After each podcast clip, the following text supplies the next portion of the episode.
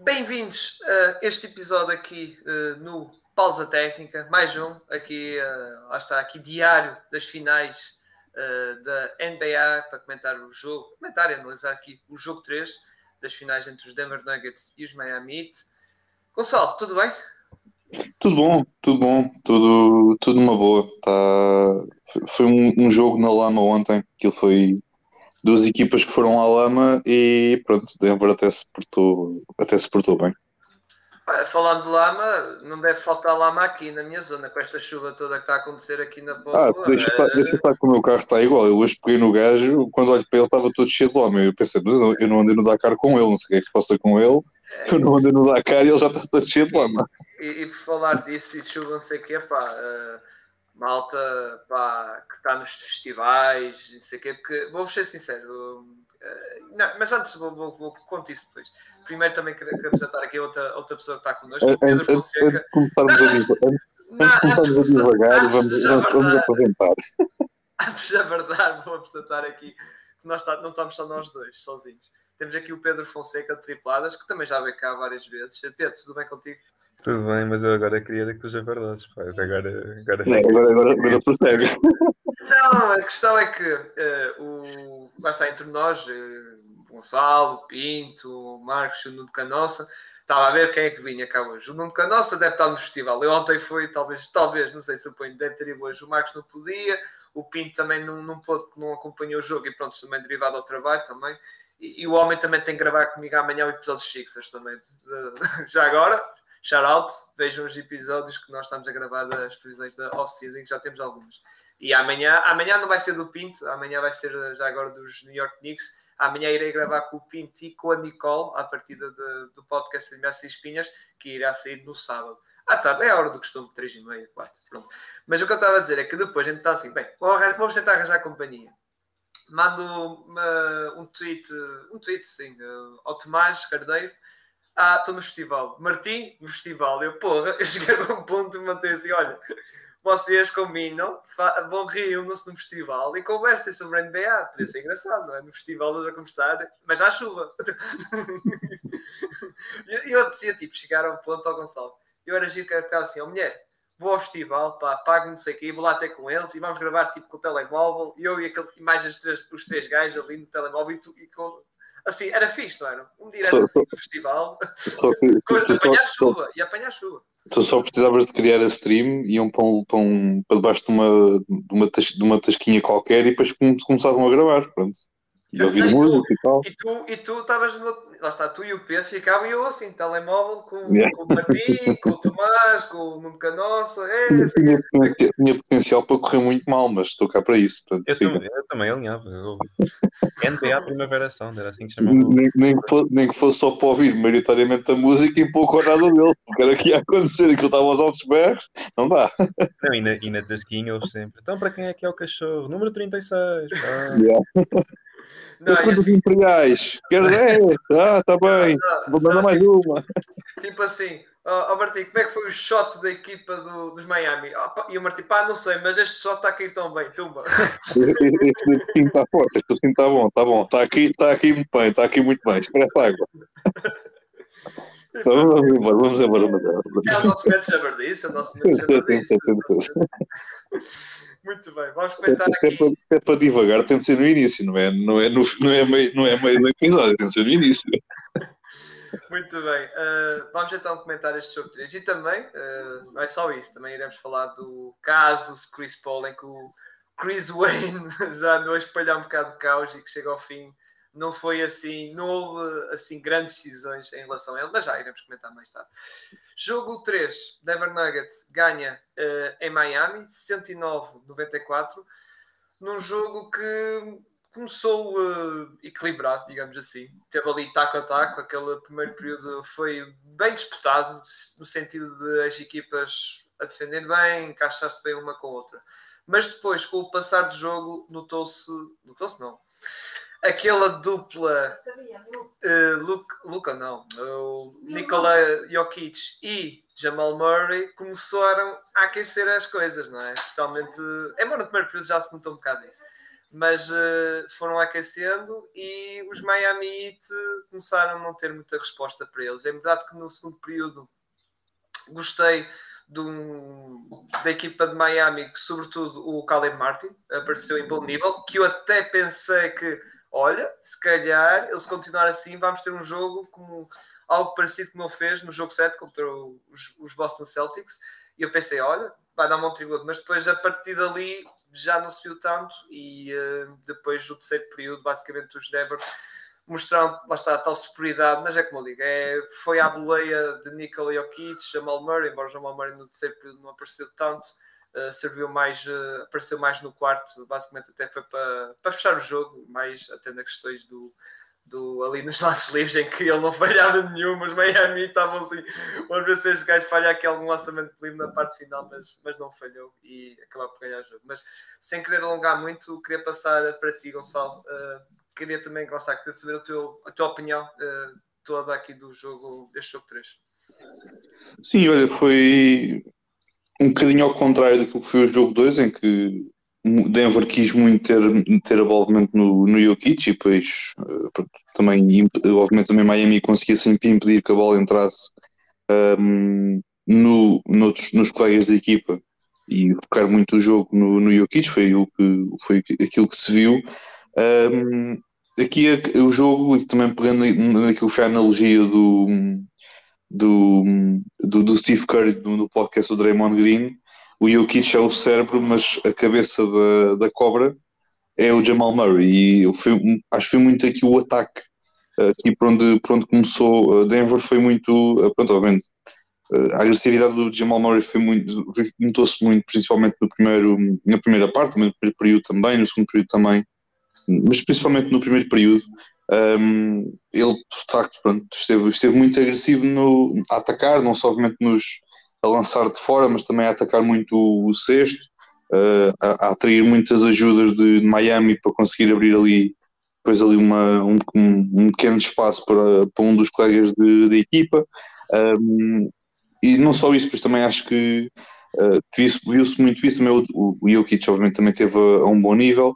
Uh, acho que acima de tudo uh, o jogo começava muito pelo, pelo Jamal, Miami começou a entender isso, mas mesmo assim uh, arranjar, Denver conseguia sempre ter, arranjar aqui uma forma de, de da bola passar no Jokic, seja para, para ter o, pronto, neste caso para receber o último passe e depois atacar o sexto, ou até mesmo para tentar ali inventar alguma jogada ou criar alguma coisa a partir de, do, do, do, low post, ou do, neste caso do, do short roll, como queiram, como queiram chamar.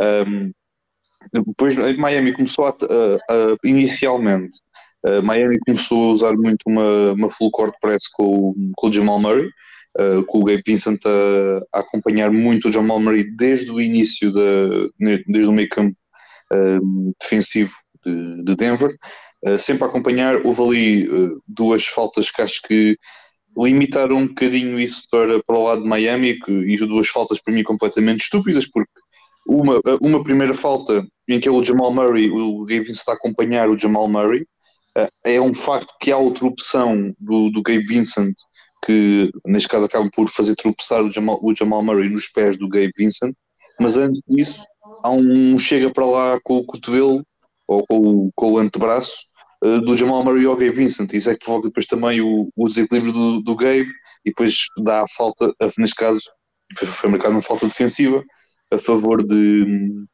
a favor de, de, Denver, pronto. Eram os dois, eram, tanto uma como outra eram falta, pronto, porque um tropeço, um, um, causou a queda do jogador, mas inicialmente houve aquele chega para lá que foi completamente inusitado, aquilo foi mesmo, pá, sai daqui que já estou farto de, de, te ver. Depois, na reposição, uh, de novo, uh, acho que era o, o Jimmy Butler, se não erro, ou, ou o Struz estava a marcar muito, muito, muito, de forma muito apertada o, o Jamal Murray, Uh, o Jokic vem do pintado para, para o top of the key, uh, vem um, um passo muito alto para, para o Jokic apanhar, não há falta nenhuma, tipo, é, é contacto perfeitamente natural num jogo basquete, é dois gajos a querer, atacar, a atrás da bola, em que depois dá ali um, meio que um flop do meio que um flop do Jokic, também teve, o seu, teve os seus momentos marca smart no jogo de, de, de ontem, e Kevin Love também, pronto.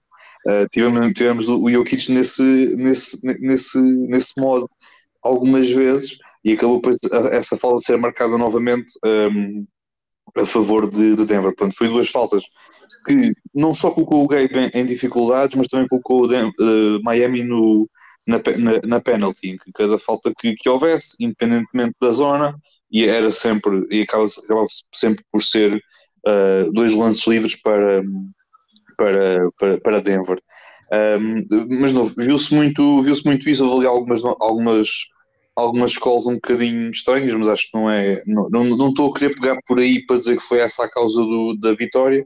Acho que Denver quis muito, uh, melhor, Miami uh, quis continuar a levar Denver para, para a lama, para aquele jogo mais físico, forçá-los no jogo mais físico. No jogo 2, Denver não teve resposta para isso, mas no terceiro jogo teve resposta. Viu-se ali muitos bloqueios indiretos, ali, principalmente ali na zona do, na zona do lance livre, uh, seja do Aaron Gordon, seja do próprio, do próprio Jamal Murray, também teve ali alguns momentos em que era ele a fazer o bloqueio ao Jokic, ou ele fazer um bloqueio ao Michael Porter, ou ao Aaron Gordon, para não ter, para o Jamal também não ter tanta bola, forçar também ali a troca e depois a partir daí o, quem tivesse a bola pudesse, um, pudesse atacar a seu, a seu bel prazer. Um, na segunda parte, foi um bocadinho também mais do mesmo, acho que viu-se mesmo assim Denver, uh, que viu-se obviamente Denver não está, habitu, não está habituada a, a este jogo mais físico, porque, ou melhor, está, tem jogadores físicos para isso, mas não é propriamente o seu estilo de jogo, este jogo mais mais, eh, mais físico. Mas Denver portou-se muito bem, obviamente o Aaron Gordon teve, teve muito bem, sempre a aproveitar os, os mismatches. Houve algumas vezes em que ele acabava com, com o Kyle Lowry a defendê-lo, ou com o Gabe Vincent, ou com outros, ou com o Struz, ou a, a dar momentos, mas o, Aaron Gordon conseguia sempre dar, dar conta do recado e fosse ou para finalizar ou para encontrar o passo ali no, no dunker spot para, para algum colega de equipa, seja o Christian Brown, seja, seja quem for. Um, e também o Christian Bond fez um, um jogaço, não só de um lado, mas do outro. Exato, foi, yeah, yeah. foi um, um jogo que lá está, muito ninguém estava à espera e, e uma coisa que me está a surpreender é que lá está, numas finais como estas, que estão a ser algo intensas, ele a mostrar muita tranquilidade e solidez, digamos assim. Uh, pá, e confiança também, não, não está a tremer, uh, tanto a defender como a atacar. Ele houve uma fase que ele atacava ao sexto pá, com uma naturalidade tão, tão boa. Aliás, ele durante o jogo todo, acho que ele só foi um lançamento, foi um triplo. O resto ele marcou sempre. Sim, uh, sim, sim. Uh, por isso, para vocês verem, estamos a falar de um rookie que nem jogou assim uh, muito, digamos, durante a época regular. Não foi aqueles rookies tipo uh, o Paulo Banquero, o Jalen Williams, o Kessler, ou seja, muito utilizados em que tinha um papel algo importante. Não, era um jogador que vinha do banco, foi ganhando, é verdade, o seu espaço e agora é um jogador que o Mike Malone confia claramente para, para sair do banco e, e que está a contribuir muito bem na equipe. E é, e é bom porque Denver assim passa quando às vezes o, o Jokic não estava em campo, mas tinhas o, o Christian Brown, passavas a ter quatro jogadores que defendem para cinco, o que é sempre uma ajuda, porque pronto, o Mike Malone tem uma rotação de 8 jogadores e confia em 7. Quando, quando o Mike Malone entra em campo, tem 5 jogadores em campo, mas a defesa confia só em 4, porque depois o Jokic é aquilo que nós, que nós sabemos. Uh, mas pronto, sobre isso já, já um bocadinho mais à frente, mas pronto, o Christian Brown teve, teve, muito, teve muito, muito bem, não só a atacar, mas também a, a defender. Ele teve um momento no final, acho que foi, ou foi no final do terceiro período, ou foi no início do quarto período, em que ele num 1 um para 1 um, eh, com, em que ele ia atacar o sexto e tem o Jimmy Butler à frente, o Christian Brown fez uma de LeBron, em que ele tipo usou como se tivesse uma grande força, dá assim um, um, pronto, um chega para lá, que o Jimmy veio um bocadinho para trás e depois o gajo conseguiu finalizar com, com alguma neutralidade. Teve ali aquele momento como se fosse ele tipo um LeBron a, a finalizar sobre, sobre seja quem for, pronto. Um, de novo, na segunda parte, viu-se mais um bocadinho do mesmo por parte de Denver. Acho que Denver, de novo, uh, conseguiu, como eu estava a dizer, uh, Denver não está habituado a este jogo mais físico. Miami está na sua praia, não quero dizer isto no sentido literal porque eles estão ao pé da praia, mas estou no sentido, no, no, no sentido literal e figurativo, estão na praia, uh, no, no, que diz respeito ao seu jogo físico. Mas Denver também portou-se muito bem, obviamente, não usas propriamente muito o Jokic no jogo mais físico, ou jogos provavelmente mais ali nos, nos bloqueios indiretos, depois também no 1 para 1 quando ele tinha algum mismatch, até mesmo quando tinha o Bam, ele algumas vezes também com o Bam acabava sempre por, por atacar e finalizar com, com sucesso, mas no, o rapaz ofensivamente acho que acho que nunca vimos algo assim e mas pronto, isto é só e acho que nunca veremos algo, algo assim como como, como o Jokic. Um, mas no, na segunda parte foi muito mais o, aquele jogo na lama, Miami tentar forçar muito, Denver a trabalhar muito para, para conseguir os, seus, os seus lançamentos, uh, mas de novo, o Jamal esteve a um nível incrível ontem, aquilo teve ali, acho que ele teve ali um triplo em particular que eu fiquei parvo, que estava aos 24 segundos quase a terminar, que foi inclusive na primeira parte ainda, no, no, no segundo período, se não estou em erro, em que estava o, relógio a, a acabar, Denver, uh, Miami a defender muito bem no meio campo, no meio campo defensivo perante, perante Denver, em que depois o, o Jamal recebe a bola ali no, no canto, vem um bocadinho para fora, faz um step back sobre o Bam completamente contestado e aquela porra entra. E quando o Jamal mete uma destas é sinal de que, pronto, meus amigos, uh, acho que o jogo 3 é praticamente fosse, uh, mas, uh, mas novo. Na segunda parte, mais do mesmo também por, um, por parte de, de, Denver e também de, de Miami. Miami depois também tentou apostar muito não só no full court press, no, no Jamal Murray, mas cada vez que havia algum pick and roll uh, com o Jamal Murray como ball handler, havia sempre alguma trap ou um blitz ou o que quer que seja, havia sempre um double team e inicialmente houve algumas dificuldades, mas à medida que o jogo foi avançando, o Jamal foi Denver foi tornando, ficando um pouco mais confortável com, com essa situação uh, e acabou depois muitas vezes também por dar conta do recado. Também ali algumas jogadas que chamaram a atenção em que Denver conseguiu muitas, algumas vezes conseguiu algumas vezes enganar Miami quando parecia que o Jokic ia receber ia fazer um bloqueio com, com o Jamal Murray com um pick and roll yeah. e depois uh, nem, chegava, nem chegava a fazer um bloqueio em que depois estava Miami em zona, o Jimmy Butler no meio da zona, no meio da caixa, como queiram chamar, uh, e havia uma bola que aquilo ia diretamente para o Jeff Green no canto, o Jeff Green ataca ao sexto, obriga o, o Jimmy Butler basicamente fica, fica a ver navios, obriga o Cody Zeller estava debaixo do sexto a atacar o Jeff Green, há um, um drive and kick para o Christian Brown, se não estou em erro, ou para um outro gajo qualquer, e bola, bola no saco. Sim, sim, e houve jogadas em que tanto o Jokic Jamal Murray, como tu disse, simulava uma espécie de pick and roll em que depois acabava num passe para um jogador que atacava o sexto, seja o Aaron Gordon, seja o Chris Brown, seja o Jeff Green, ou seja, uh, e aliás, o jogo dos Denver foi, se formos a ver, uh, foi muito de, tirando o Murray e o, o Jokic, foi muito de ataque ao sexto, os outros jogadores uh, atacaram muito. Se formos ver o nível de tentativa de triplos, não foi. Claro que o KCP lançou muitas, algumas vezes e tal, mas eu estou a falar do resto da equipe. O Aaron Gordon não teve nenhuma tentativa de triplo, o Chris Brown só, só fez um, digamos assim, e mesmo Michael Porter Jr. só fez duas tentativas de triplo durante o jogo todo. Eh, ou seja, é para vocês verem a quantidade de triplos muito é baixa que eu. É, porque, é, é, assim, é, que Miami tirou no jogo 2 tirou, tirou muito aquilo que era o ataque ao sexto, tirou muito, tirou muito disso. E neste jogo 3, Miami, o Denver olhou e pensou: ok, então uh, preparem-se. Porque no primeiro período, o Denver já tinha 16 pontos no pintado e Miami tinha só 6. Exato, exato. O que atenção, é normal para Miami porque não é uma equipa muito física e que tens mais o Bam como presença, como presença mais física, consegue fazer alguma coisa no pintado. Há obviamente um Jimmy Butler, mas pronto, ele vai atacando a, a, espaços, mas é o que é. Mas, mas pronto, mas uh, foi muito, foi muito isso. Atacaram muito, muito pintado. Também ali algumas jogadas muito bem definidas por parte de Denver, também alguns driving kicks muito interessantes, que muitas vezes não acabavam em três pontos, acabavam só uh, em, que eles, em que alguém recebia a bola no canto, ou no elbow, ou o que quer que seja, e eles atacavam muito bem o close-out e conseguiam depois uh, ou, ou, ir para o mid-range, ou ir para o floater, ou para fazer um passo ali para o dunker spot, o que quer que seja.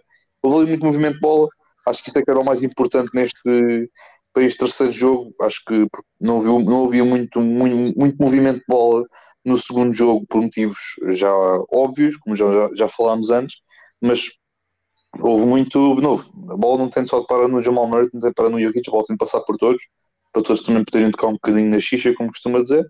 Uh, e é isso, pronto. Uh, Denver neste momento está tá 2-1 e vamos ver agora o que é que, que, é que vem o, o, quarto jogo. Eu gostei particularmente que uh, o Caceia Center, que é o pavilhão de Miami, passou de, de, um pavilhão a fervilhar para um velório.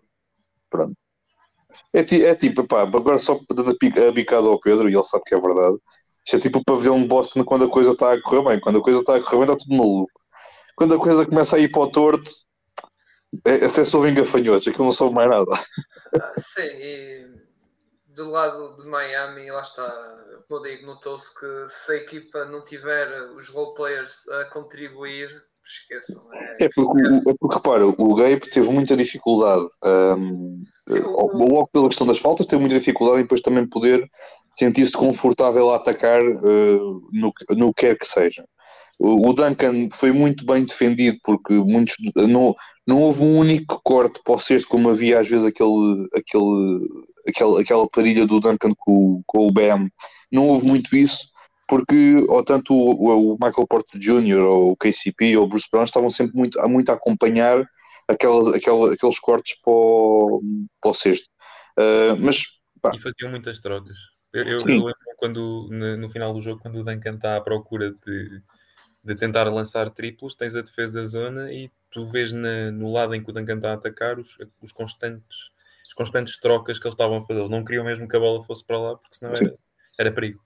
É, houve, ali muita, houve ali muita comunicação e muita percepção do que é que. Pronto, houve ali um bom estudo por parte de Denver, como é perfeitamente natural, em qualquer equipa de, que esteja numas finais. Ah, mas, mas pronto, mas foi, foi isso. Acho que Denver é claramente a equipa superior, mas epá, é Miami do outro lado e estamos sempre à espera do inesperado, que é Miami do nada puxar um coelho da cartola e varrer depois o show no jogo 4. Pronto, no- acho que não é hoje, não é de hoje para amanhã, é da manhã para, para, para sábado. Eh, Mas pronto, isto é, é isso. Pronto. A nível de destaques individuais, pronto, obviamente, é inevitável falar do Jamal Murray e do, do Nikola Jokic. O Aaron Gordon também esteve muito bem. Obviamente, o Christian Bond esteve, esteve muito, muito bem. De novo, o, o terceiro melhor jogador de Denver, eh, muita gente diz que o terceiro melhor jogador de Denver ainda não apareceu, Eh, mas o Aaron Gordon está lá. Sim, agora, agora está, Hum, está, está. Está. Eu sei que obviamente muita malta vai sempre puxar para, o- para, para o lado do, do Michael Porter, eu acho que é só mesmo pá. São, são, são dias, são, são noites que acontecem. Obviamente já é a segunda seguida que ele tem, porque o, o segundo jogo também não foi muito bom para ele, mas acho que não foi bom para nenhum jogador de Denver que não se chamasse Nikola Jokic. Um, mas, Não, mas eh, como está, o Michael Porter, mesmo que já acontece muitas vezes com o Aaron Gordon, já nesta época, nos Denver Nuggets, mesmo quando a questão de lançamento não está a, falhar, está a falhar, digamos assim, o Aaron Gordon contribui em outras coisas. O Michael Porter é um jogador que quando a confiança quebra, eh, quebra tudo, ou seja, quebra o lançamento, Sim. quebra Sim. defesa, perde o foco, às vezes fica ali, das tais movimentos ele fica ali parado, ou ele, seja... ele- ele- ele às vezes quando o lançamento não cai, ele começa a ficar assim um bocadinho frustrado e depois começa às vezes Exato, a- e perde a concentração e isso, e depois fica desatento, ou seja, já o Aaron Gordon não, o Aaron Gordon falha, falhou, mas a seguir, pá, eh, vou tentar outra vez, ou em vez de ele ver que o lançamento, e nisso foi uma memória muito forte que ele teve comparando em Orlando. Em Orlando às vezes falhar o lançamento, mas, ah, pá, vou tentar outra vez, vou tentar outra vez. Agora não, ele é um jogador mais consciente, vê que não estou com a mão quente, opá, vou atacar mais o sexto, porque lá está, sou um gajo grande, é super atlético, dunker, como nós todos conhecemos por causa dos concursos, não é? Uh, e contribui de outra forma com a equipe e no lado defensivo também. Uh, ou seja, e o Michael Porter é isso. E é por isso que, claramente, a meu ver, o Aaron Gordon é claramente a terceira figura desta equipa dos Denver Nuggets. Atenção, e eu digo neste momento, porque se me dissessem durante qualquer outro momento da temporada, eu dizia que era Jokic, Murray e Michael Porter. Tipo, pronto, ponto final. Agora, neste momento, Sim. não só nestas finais, mas também olhando para aquilo que tem sido os playoffs, porra, o agora tem sido, O Aaron Gordon, sim, porque mesmo tem não terceiro Às vezes- Havia jogos que ele não aparecia no ataque, mas ele dava contributo na, na defesa. Exato. E já que, por exemplo, tocar no outro lado da questão de ser jogador, já em Miami eh, já não aparece. É, Não, porque o Miami, porque Miami tem, tem sempre aquela garantia de K2, que é o Jimmy e o Bam. Agora, mas, se calhar, para mim, mais o Bam do que o Jimmy. Eu acho que o terceiro é rotativo. Pois, porque- o terceiro é, é depende da noite. É, um dia pode ser o Gabe, como pode ser depois o Struz, pode ser o outro. É, é Ou, ou até o Duncan Robinson com a mão quente, já aconteceu. Sim, Eh, ou um Kyle Lowry também, por exemplo. Sim, sim. Antes Mas, da lesão Hero, antes da, antes da lesão Oladipo, também teve de um ou dois momentos. Sim, o, o, o, o problema de Miami, lá está, é se só estão os dois, e está a saber, ou temos um jogo fenomenal do Jimmy Butler, ou se não, esqueçam. É, é muito complicado. E eu estava a ver, lá está, que este jogo, como eu digo, naquele segundo período, eu estava a ver que, ok, vai aparecer o Caleb Martin, mas. E apareceu, atenção, mas depois uh, já a coisa arrefeceu um bocado, porque ele, uma fase que marcou dois triplos, fez um passe, um layup e não sei o quê, depois houve um layup que é verdade falhou, mas o Bana da Bay ganhou o salto e afundou. Ou seja, estava ali com muita energia, e, mas depois, uh, lá está, e depois quando e nessa altura que acho que foi a melhor fase de Miami, nessa altura que foi a melhor fase do Caleb Martin, foi quando apareceu Jamal Murray a marcar triplos, a marcar layups, estava com a mão quente.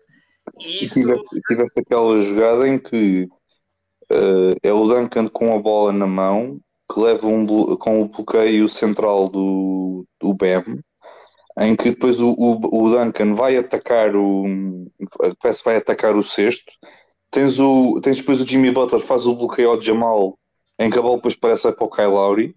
O Lowry recebe, passa de imediato para o Caleb Martin. O Caleb Martin faz ali um, um ataca bem o close-out, parece que vai para o triplo, ataca bem o close-out. E depois do nada tens o Bam completamente sozinho, porque já tinhas o. Acho que era o Jeff Green ou o Jokic, ou o que é que era, já, complet, Jeff Green já completamente atraídos pelo Caleb Martin e o Bam pronto, o BM tipo estava na praia a ver um morrito e com o e pronto, tinha a espera da bola, pronto.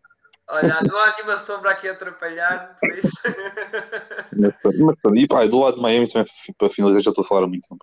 Uh, pá, Miami, pronto, o M teve, teve um nível, teve muito bem, que é aquilo que é nível nós já estamos habituados. O Jimmy teve ali uma dificuldade, mas também muito, muito Miami, muito Denver também uh, foi, foi o fator. Um, epá, depois os, roleplayers foram aparecendo, não, não foi propriamente um que se tenha destacado, posso dizer que se tenha destacado, porque tiveste uh, pequenos momentos de alguns jogadores de, da rotação que tiveram o seu espaço. Falaste o Caleb Martin, tiveste o Duncan, também tiveste o, o Struz também teve ali um, um, bom começo, Kevin Love também não esteve, não esteve mal, teve o seu momento de mete nojo em que ele faz aquele faz, recebe, ele saca aquela falta ofensiva que é aquela falta a Kevin Love, não é? fica ali à espera, tipo armário, à espera de levar com uma trolitada de um, de um gajo que vinha a 300 à hora. Uh, mas pronto, tipo, fizeste muito a momentos, mas Denver também teve muito bem nesse aspecto a impedir que, que os role players começassem a aparecer. Acho que isso era o que é mais importante, porque tens aquela garantia de que o Jimmy Butler e o Ben vão sempre fazer o seu trabalho, vão sempre fazer os seus pontos. Mas depois também muitas vezes os, os role players é, também definem muito aquilo que é o sucesso ou insucesso da, da, da, equipa de Miami. Foi o que, foi o que se viu, viu ontem. Olha, e antes de passar para ti, Pedro, e destacar outra coisa. Destacar outra coisa, que neste jogo tivemos a cena de Jokic e Jamal Murray foram os primeiros colegas que fizeram um triplo-duplo no mesmo jogo da, das finais da NBA. Tivemos o Nikola Jokic a fazer uh, um registro de 30, 10, 20, ou seja, mais 30 pontos, 10 assistências e 20 ressaltos no jogo, na final, nunca fez isso. E tivemos outra coisa, Aslam jogador mais velho de sempre a jogar no jogo das finais, nem que seja meio minuto. Está lá. 42 anos ali. Exato. Hã? Só foi pena até falhar de lançamento. Mas pronto. Não se pode, não se pode, não se pode pedir tudo ao homem. Também não seja senão, assim. Senão tinha outro recorde. Jogador mais velho a pontuar no jogo das finais. E o, e o, mas o Jamal, eu não sei se vocês repararam, o Jamal mete só a mãozinha, mas ele até quase que baixa, que é quando o lançamento já está. Quando ele está aqui com a mão ele até baixa um bocado a mão, que é já, pronto, está bem, pá, marca lá. Marca lá. Afinal, não é o eu disse ao Marcos, o tal, tal último jogo da época, o dia 10 de abril, eu disse: se calhar não vai ser o último jogo dele. Eu bem divisei o Marcos. E, tam e, também tivemos, e também é preciso destacar, o grande Reggie Jackson teve minutos nas finais. Pois foi. E acho que isto, epá, é, é, o, o Marcos até meteu no grupo, é mesmo aquele gajo penso que vai jogar basquetebol ali para o, para o ringue ali do, do, do baixo do prédio, com os calções todos puxados para cima, com óculos de sol, com uma headband maluca, e prontinho para jogar, e depois começa a dar aqueles saltinhos, parece um maluco. Enfim. Olha, é... E tivemos o confronto dos Nicolas, que o Nikola Jovic também esteve lá. Teve, jogou, jogou. Jovic. Eu, eu vou ser sincero, eu até gosto do Reggie Jackson. Eu até acho que ele merecia vá, 3 minutos. É pá, e mesmo assim já era, acho que o adequado. Pá, mas imagina, se for 3 minutos e ele marcar 6 pontos, está ótimo. Yeah. Está o trabalho feito. É só, falta, Griffin, só, falta ver o, só falta ver o DeAndre Jordan ter entrado. Isso é que era de valor. Pois, isso era incrível. Muito bem. Pedro, o que é que tens mais a acrescentar aqui? Aqui o Gonçalo já teve Epá, aqui o, Desculpa lá, Pedro, que eu falei tanto. pô. Não, teve o relatório completo quase. Não, pois, ele, ele agora já disse tudo, pronto, agora não estou aqui a fazer nada e tal. Não, ehm, antes, antes de irmos lá, o, o Gonçalo disse uma coisa sobre os roleplayers que eu, por acaso, não, não digo que discordo, porque também o jogo avançou nesse sentido, mas eu achei que hum, naquelas faltas que o Gabe Vincent teve, aquele, nomeadamente aquela do Aaron Gordon, que para mim não é falta nenhuma, ehm, eu achei que ele depois, a partir daí, jogou muito limitado. Notava-se um bocadinho mais de medo porque ele estava pronto para ser o terceiro jogador ontem. Eu achei isso, pelo menos. Achei que ele estava ali a entrar num, num fluxo, bem, sim. num ritmo até bastante bom e acho que a partir daí ele começou a jogar muito limitado. Olha, eu achei que foi um jogo muito equilibrado ao início também. Ahm, foi um jogo muito, muito bom de se ver, eu, eu gostei. Um jogo que teve um dado curioso que achei que hum, houve um número muito pequeno de turnovers e eu acho sempre que isso é uma coisa muito, muito interessante de se destacar num jogo das finais. Muito poucos turnovers, muita segurança na, na troca de bola, mais trocas de bola por parte de Denver, muitos passos, muitas, muitas tentativas de abrir o jogo e encontrar espaços. O Murray, quando estava 2 para 1, encontrava sempre o Jokic na situação quase 4 para 3, isso também ajudou muito, muitos handoffs, muitos pick and rolls. Acho que saiu um dado hoje e, e acho que até foi um. Não sei se não vi isso na Sport TV, que Jokic fez em 40 bloqueios para o Jamal Murray, acho que o Jokic fez 32.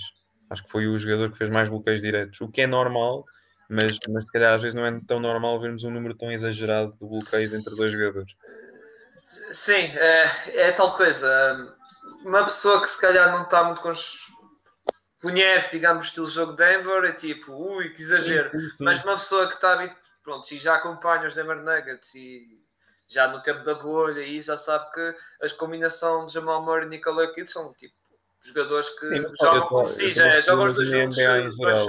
É, é muito complicado veres assim um duo que, que tenha tanta, tanta química como eles os dois. Sim, E porque que já jogam, lá está, eles já jogam Sim. os dois juntos desde Sim. o draft, ou seja, pá, é, lá está, são Sim. muitos anos. A nível, a nível estatístico, destacar obviamente Jokic e Murray. Eu, tu há bocado disseste que foram os primeiros dois jogadores a fazer triplo-duplo nas finais, não foram os dois primeiros jogadores a fazer triplo-duplo nos playoffs? No mesmo jogo? Ok? Sim, é, foi o que eu disse. Foi o, Nos playoffs. Nos playoffs, como? Nos playoffs Uh, todos. Foram os primeiros de sempre, os dois, acho eu. das finais eu sei, agora Nas os finais playoffs, os playoffs já não sei sei. se- Eu acho que até É, é possível, eu não estou a ver dois marmelos a fazerem um triplo duplo. Quer dizer, não sei, o Westbrook mais alguém, ou KC? Epá, epá, me- mesmo olhando para, todo, para, todo- para todas as eras do Westbrook em OKC, não sei. não estou a ver, por acaso.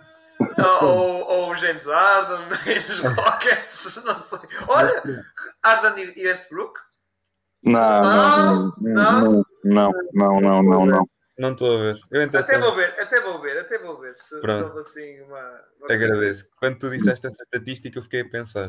De resto, hum, jogo muito equilibrado, acaba empatado no primeiro período. A nível estatístico, destacar Jokic, Murray e Adebayo. Achei que estiveram os três bastante bem. Hum, achei que o Kevin Love chegou tarde ao jogo, no sentido em que teve lá aquela faltinha ofensiva que conseguiu sacar, mas depois parece que desapareceu ali do jogo e ele também só jogou 15 minutos. Nota-se agora uma maior prioridade a dar minutos a jogadores como Caleb Martin e, e Kyle Lowry, que saltam do banco e se calhar fazem, dão outro tipo de dinâmicas ao 5 inicial.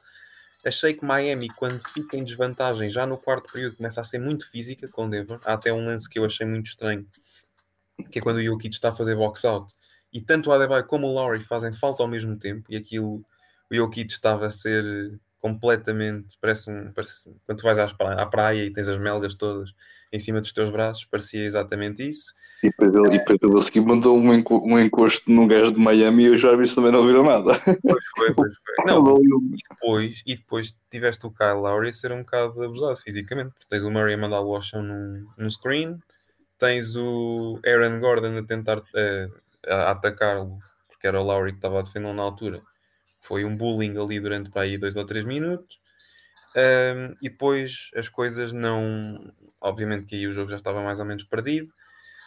Ahm, o que é que eu não gostei? Jimmy Butler. Achei que apesar dos 28 pontos, a nível processual do jogo, estava um bocadinho perro.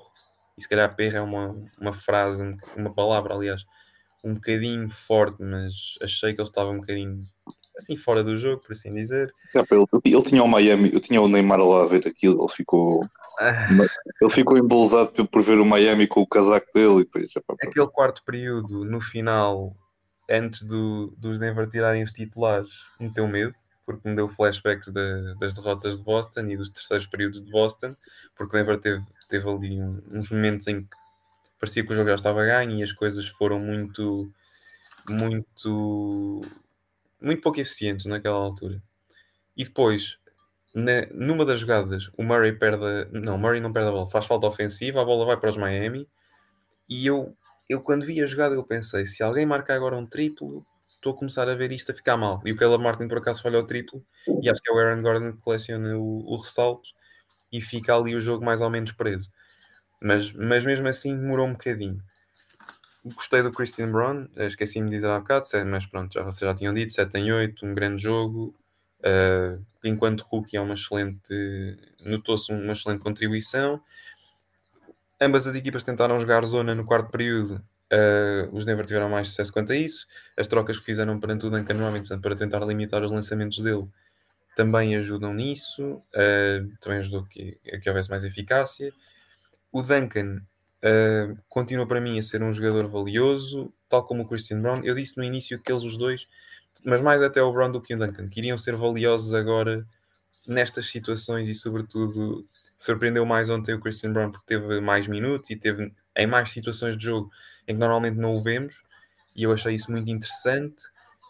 Um, e, e, achei que é óbvio que agora as rotações são muito mais curtas, mas o tempo de jogo que cada um dos jogadores de Denver teve surpreendeu-me, porque eu estive a ver que o top 8, ou seja, os 8 jogadores que consistem da rotação, todos jogaram mais de 15 minutos. E eu achei isso muito interessante porque não é normal vermos uma equipa a pôr 8 jogadores mais do que 15 minutos na maioria dos jogos, nomeadamente nas finais. De resto, uh, Reggie Jackson, já falamos. Michael Porter Jr., que eu acho que tem estado um bocadinho abaixo de, de nível nas finais, nomeadamente a nível do seu lançamento, e era aquilo que eu também ia, ia contribuir há bocado e acabei por não contribuir.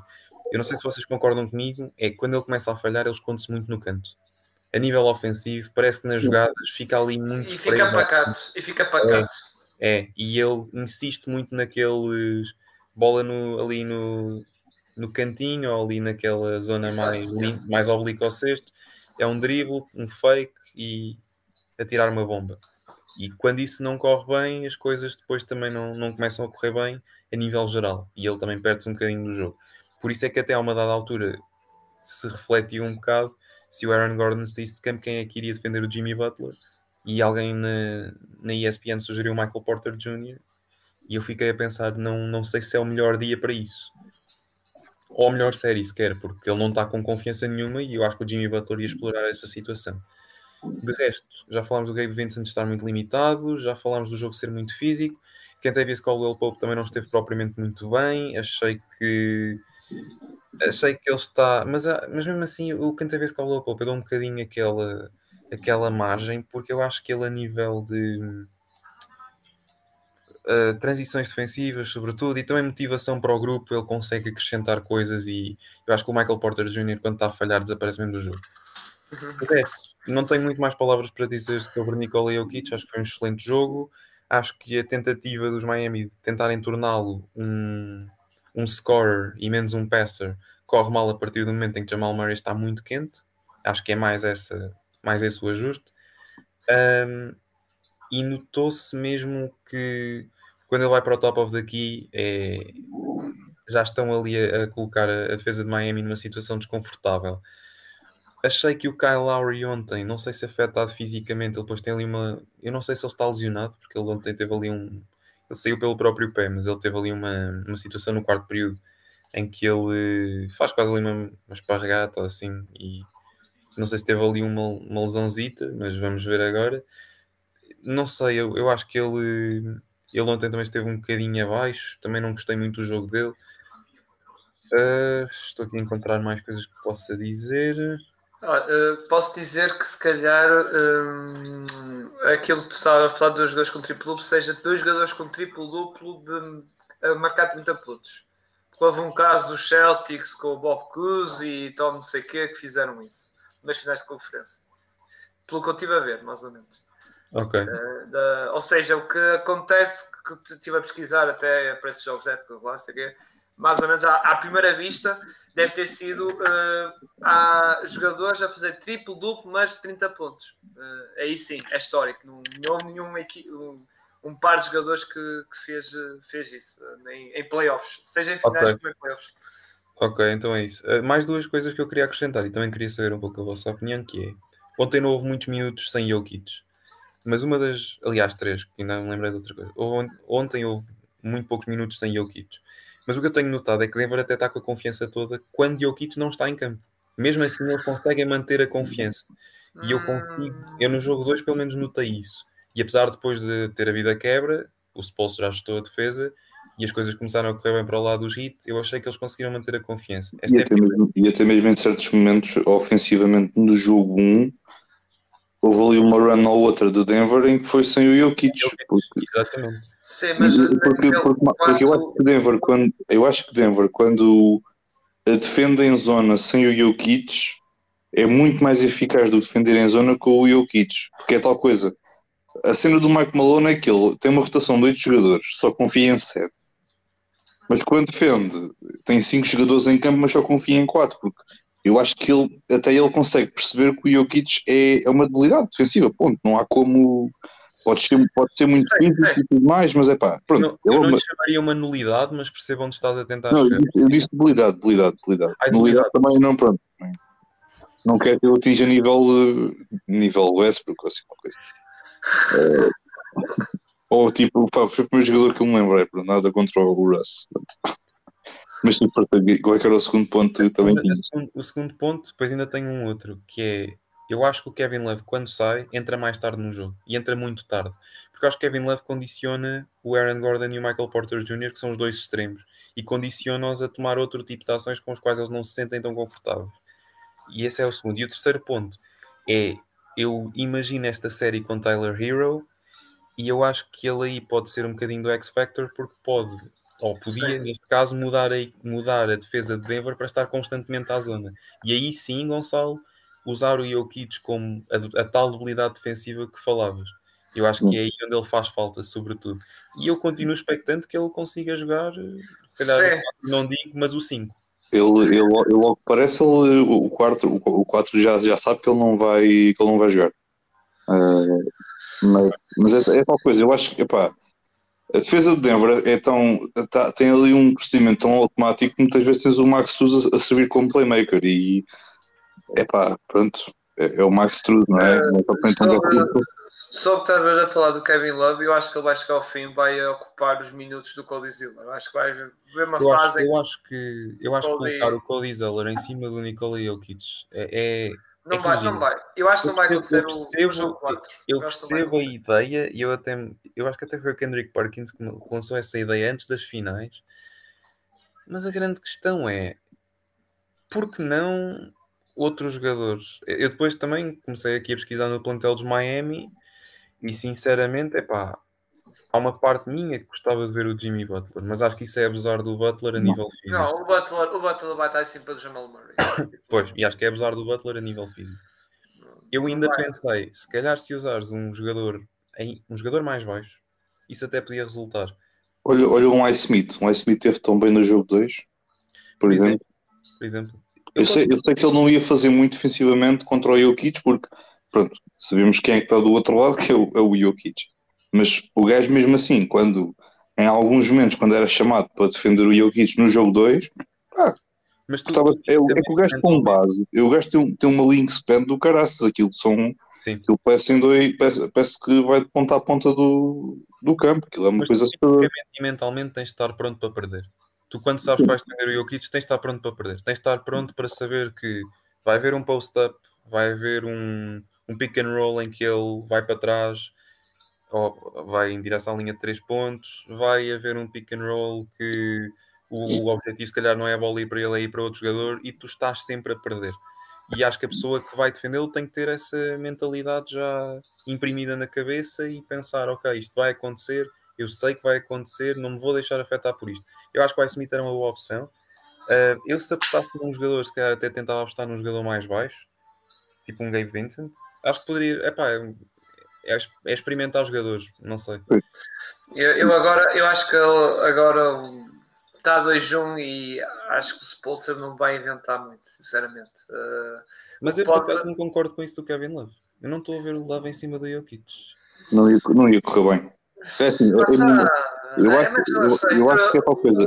Pode acontecer, pode acontecer tipo, em trocas, agora diretamente, não sei. O problema é que o, o Colisila não oferece nada no ataque, meu. Mas olha lá, o Colisila está-se a esquecer de uma coisa. O Colisila está com máscara. Se ele não tivesse sim, máscara, sim, tinhas ali um. É que... Tinhas ali um. tinhas ali um eu, prefiro, eu prefiro ver um Camilo em dificuldades defensivas do que um Cody Ziller também com convidados de dificuldades defensivas e a cair sempre no chão e não sei o quê, porque o Kevin Love já sei que do outro lado, pá, mete lá uns triplos, dá lançamento, dá spacing. Quando diz ele era um pinheiro, digamos. É, é, é, assim, eu acho que ele, a máscara tem um efeito contrário, porque, por exemplo, a gente já vimos ao longo dos anos um LeBron com máscara, um Kyrie com máscara, em que viram tipo bicho. O Zé, o Zé era ao contrário, ele, ele sem máscara é um bicho, pronto, é um bicho Sim, pequeno, é uma, tipo uma formiga. Agora, com a máscara é, é um, pronto, coitado. Mas, mas, mas, mas o homem, lá está, esta série também não é para ele, vamos ser sinceros. Tá, tá é, é, é, tal cena, pá. Miami, à falta de melhor, vai, vai com aquilo que tem, né? Quer dizer, Sim, pronto. Não, não vai, não, a série não é para ele. Se fosse outra equipa, agora. É, que é tal cena, é que a equipa de Miami sempre, sempre foi isto, ponto final. Quer dizer, não, pronto, obviamente tiveste o Deadman, começaste com o Deadman, começaste com o Deadman, acho que o Deadman também no Jokic fazia, fazia igual ou se calhar um ligeiramente melhor, não sei. Mas epá, pronto, a gente já sabe que o plantel de Miami era isto, quer dizer, não, não, há, como, não há como fugir.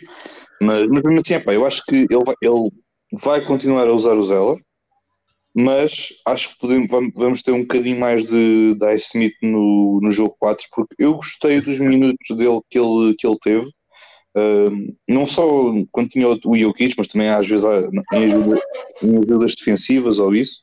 Ele, pronto, ele fazia um, um trabalho sólido e fez um trabalho sólido. Mas vamos ver, vamos ver. Exato. Pode, ser, uh, pode ser que Miami, entretanto, desligue o ar-condicionado para ver se o Jokic se cansa mais rápido, isso é uma coisa que eu faço. Uh, vamos ter jogo. É já amanhã, exato. Amanhã. Uh, amanhã para gravar, Exato. Na altura que estamos a gravar, isto para as plataformas vai ser no dia 2, digamos assim, que vai ser sair amanhã. Uh, vai ser de sábado para. sábado não, sexta para sábado, exatamente.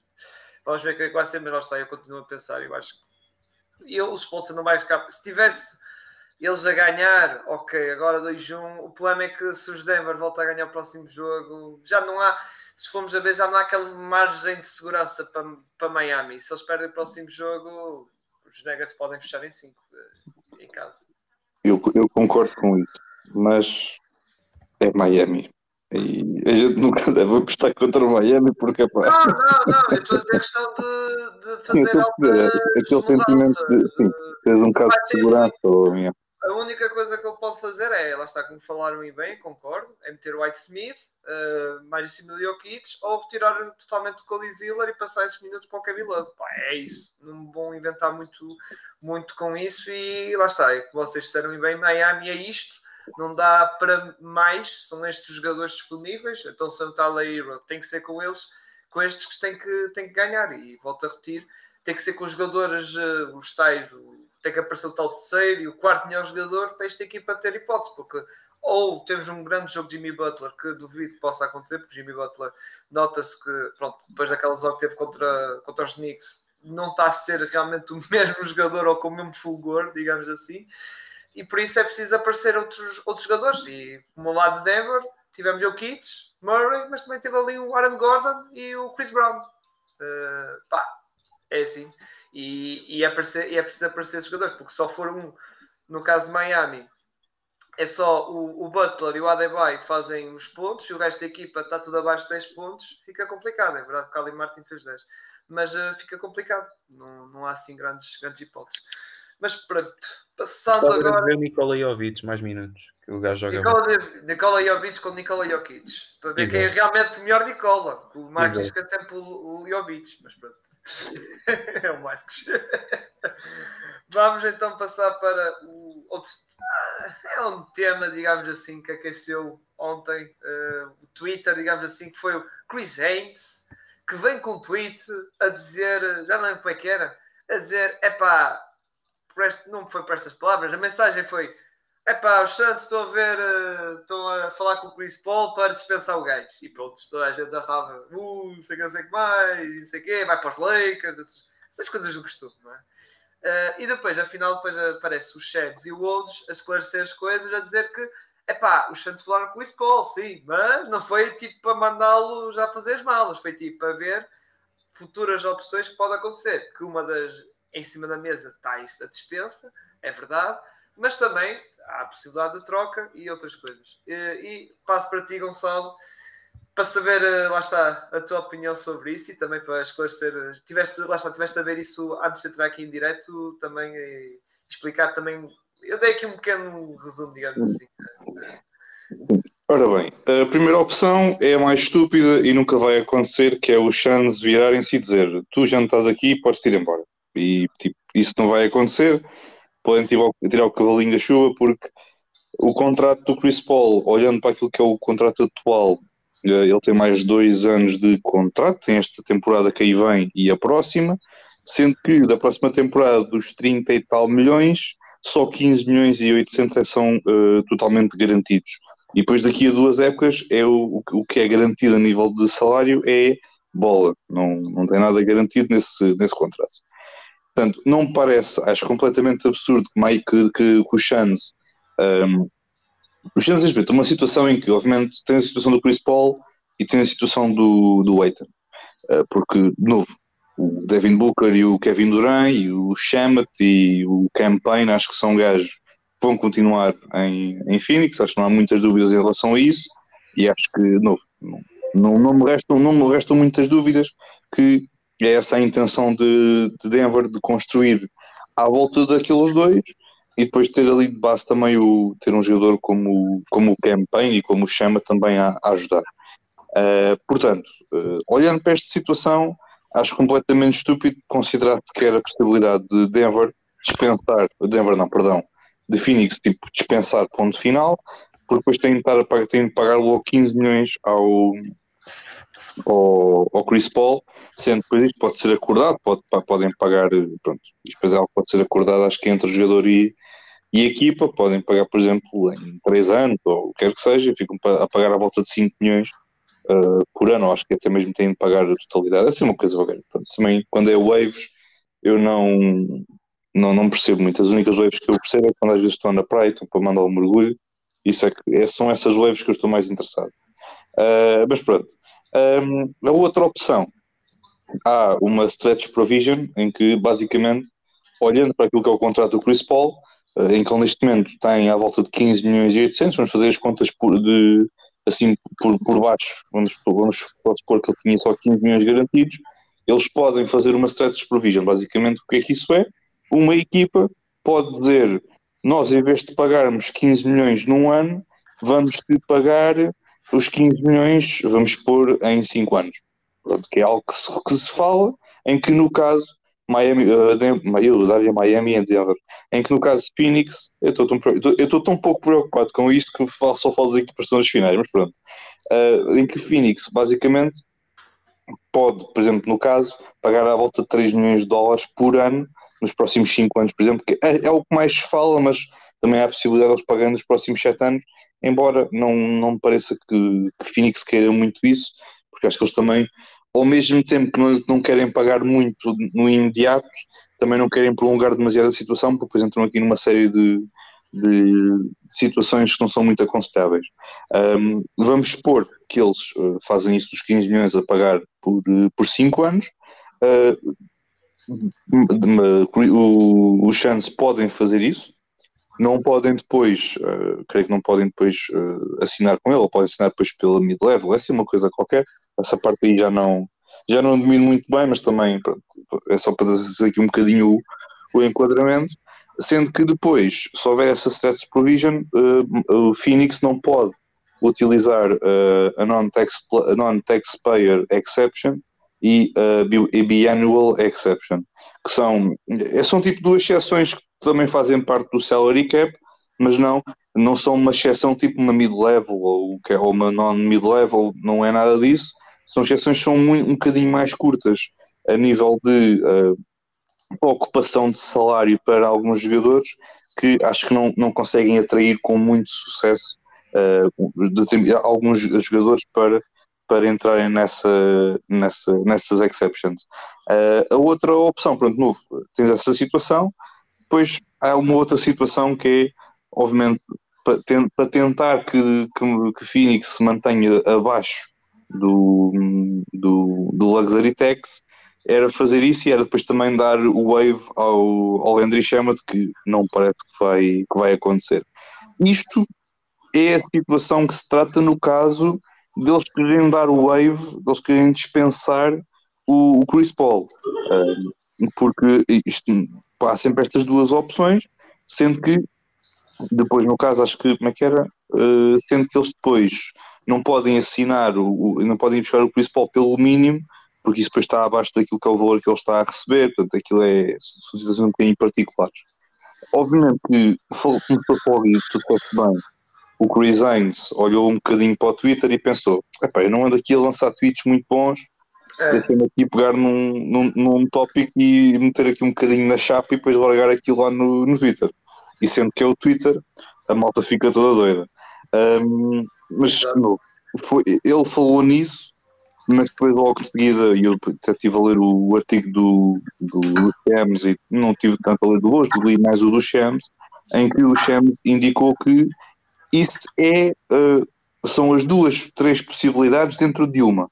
Depois também há outra, em que eles podem simplesmente tentar encontrar alguém que seja um bom parceiro de troca e a partir de receber, aqui no caso, alguns assets dentro do possível, porque eu acredito que obviamente também fala-se muito nisso, numa sign and trade, de, por exemplo, mandarem o Chris Paul para, para Dallas uh, e irem buscar um Kyrie. Depois vamos ter, um, vamos ter uns Brooklyn Nets 2.0 e eu já vi este filme antes e acho que não vai correr muito bem, mas tudo bem, não, eu estou cá para Sim, isso. Sim, eu... também pode haver um and trade em que manda para os Lakers. Uh, se o LeBron não consegue ficar o Kyrie, olha para o Chris Paul, anda cá e manda o Dilo e é troca direta Não, e, Círio, não é o LeBron a ir buscar o Curry. É o Curry a ir buscar o LeBron. Não ah, sim, sim, sim, é, é, é, o, o Dallas vai dar tudo e depois em troca recebem só uh, o pezinho esquerdo do LeBron.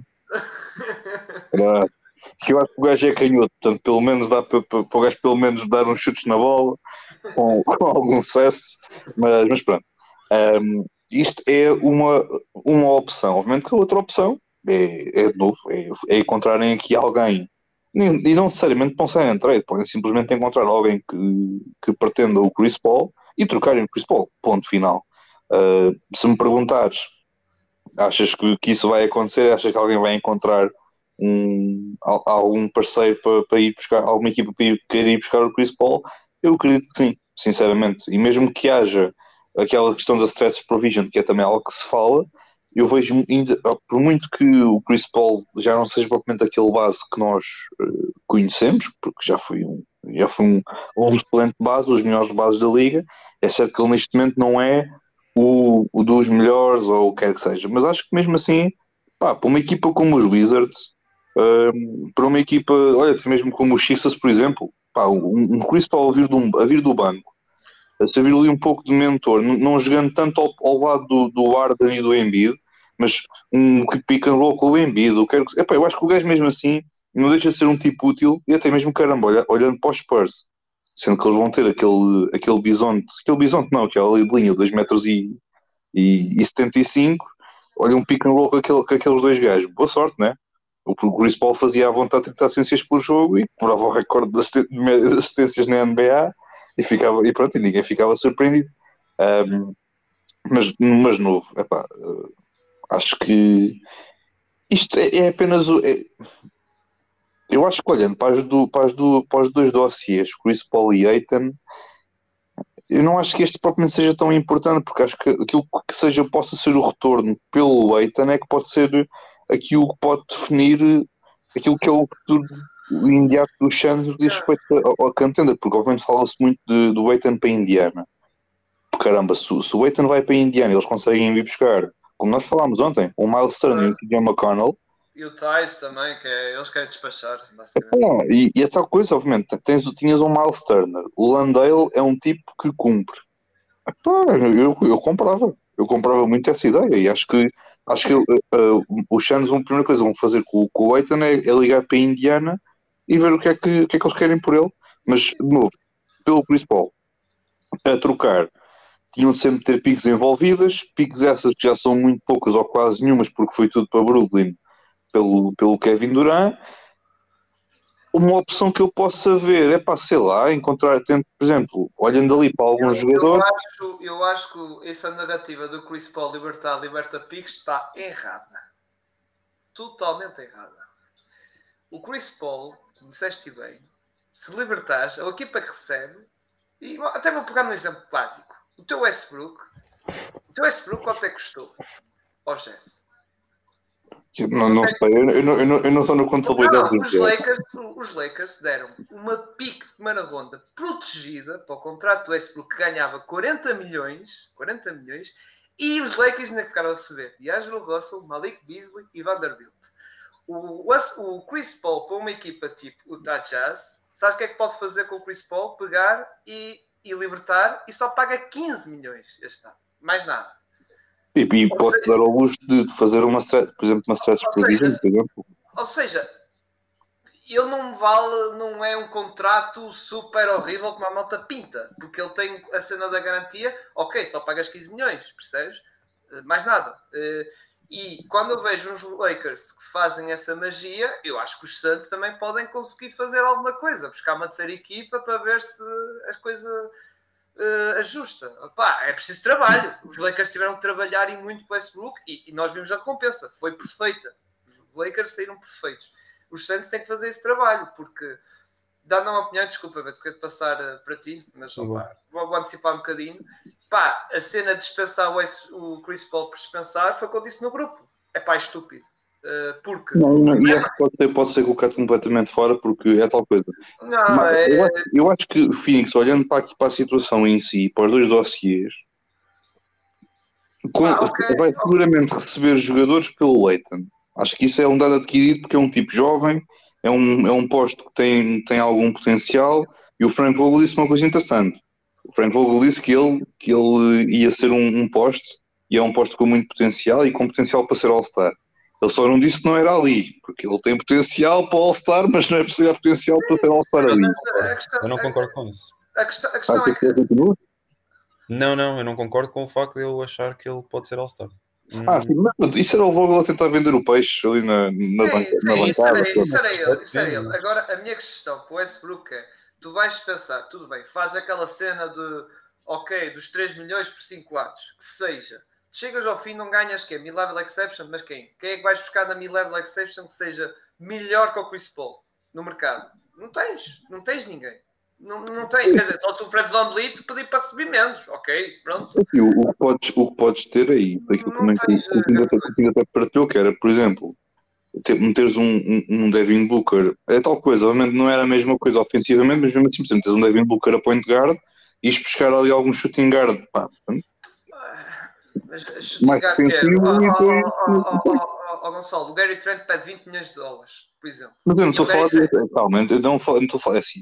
Ah, eu acho que apesar de ter, não, não poderes ir buscar aqueles gajos que são free agents, tu digas, é para podem dar a equipa, mas mesmo assim, ir buscando, em vez de ir buscar um gajo de 20, poderes ir buscar quatro gajos de 5 que consigam ser competentes, pá, eu acho que eu, é eu assim, acho que é comprava assim, na mesma. O único ponto de vista, eu comentei isso muito com o Igor, é se eles fazem isso, é tipo, ok, libertam um espaço e até na questão do Andre Ayton podem ter liberdade de receber mais um bocado ordenado, eh, porque senão a equipa fica limitada com o novo acordo CBA, que só pode ser troca de. Ou seja, o, o, o contrato que o, o, contrato que o Ayton vai dar para outra equipa, os Santos têm que receber igual, não pode haver uh, um excesso. Com isto liberta e eles fazem uma grande troca do Andre Ayton, mas eu sinceramente eu estou muito em desacordo com as trocas que eu vejo por aí do Andre Ayton e a única equipa que eu vejo que pode funcionar, e foi o que eu comentei no grupo, foi a tal de Indiana, porque Indiana já demonstrou interesse uh, por ele, ou seja, pode ter mantido interesse, e o jogador também tem interesse para lá, porque isto também é muito importante, porque o André Ayton tem poder de veto até, até dia 30 de junho.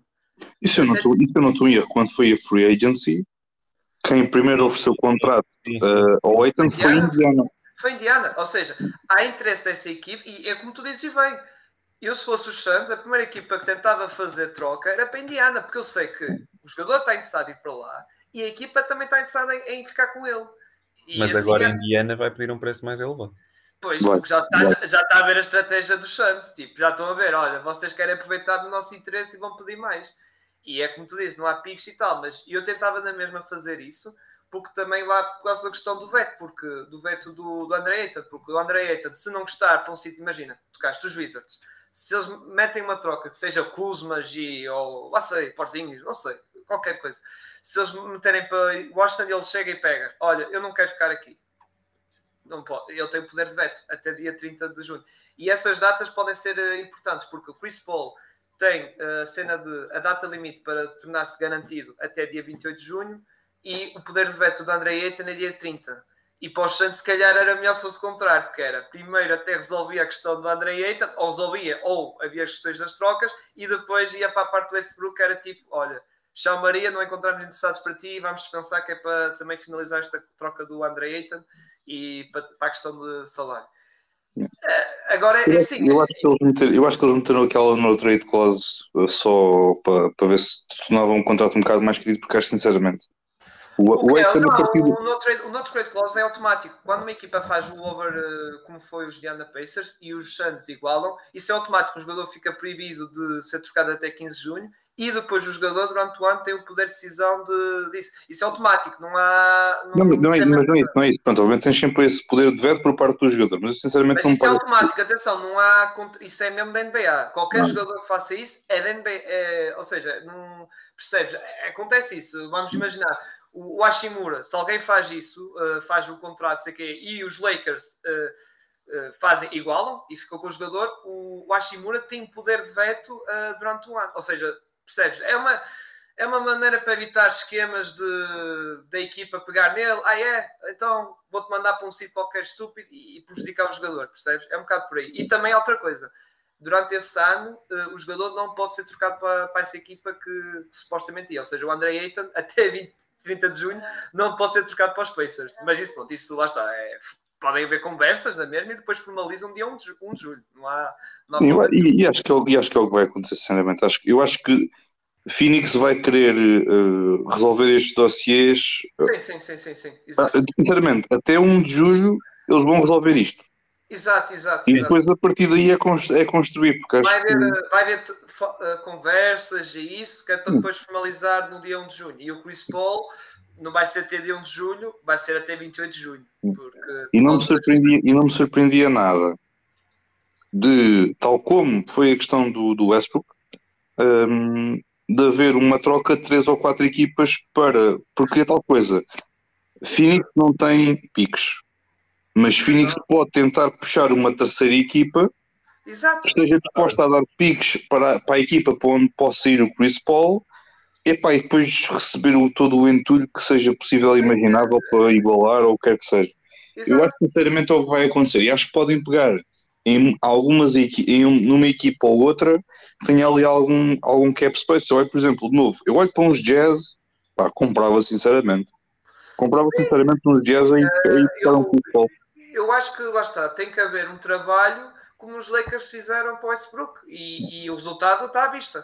Ou seja, eu acho que eles conseguem porque, coisa. o contrato, porque o contrato do, do Chris Paul não é assim tão horrível como a malta fala, porque eles têm a opção de, de não ficar com ele e dispensar e só paga este ano 15 milhões. E feito. E, e é tal coisa, os jazz podem chegar e podem dizer, ok, nós queremos o Chris Paul. Então, pronto, a gente chama aqui uma terceira equipa, Você, eh, picos vão para vão de supostamente de uma- de- da equipa à equipa que vai receber o Chris Paul, que é os Jazz, mais umas picos para o bolso. Depois chegam, fazem um buyout, pagam 15 milhões para o Danny Ainge, isso para ele é igual ou é igual ao quê? Ou é, para ele é a mesma coisa e ou, a dão, jogar.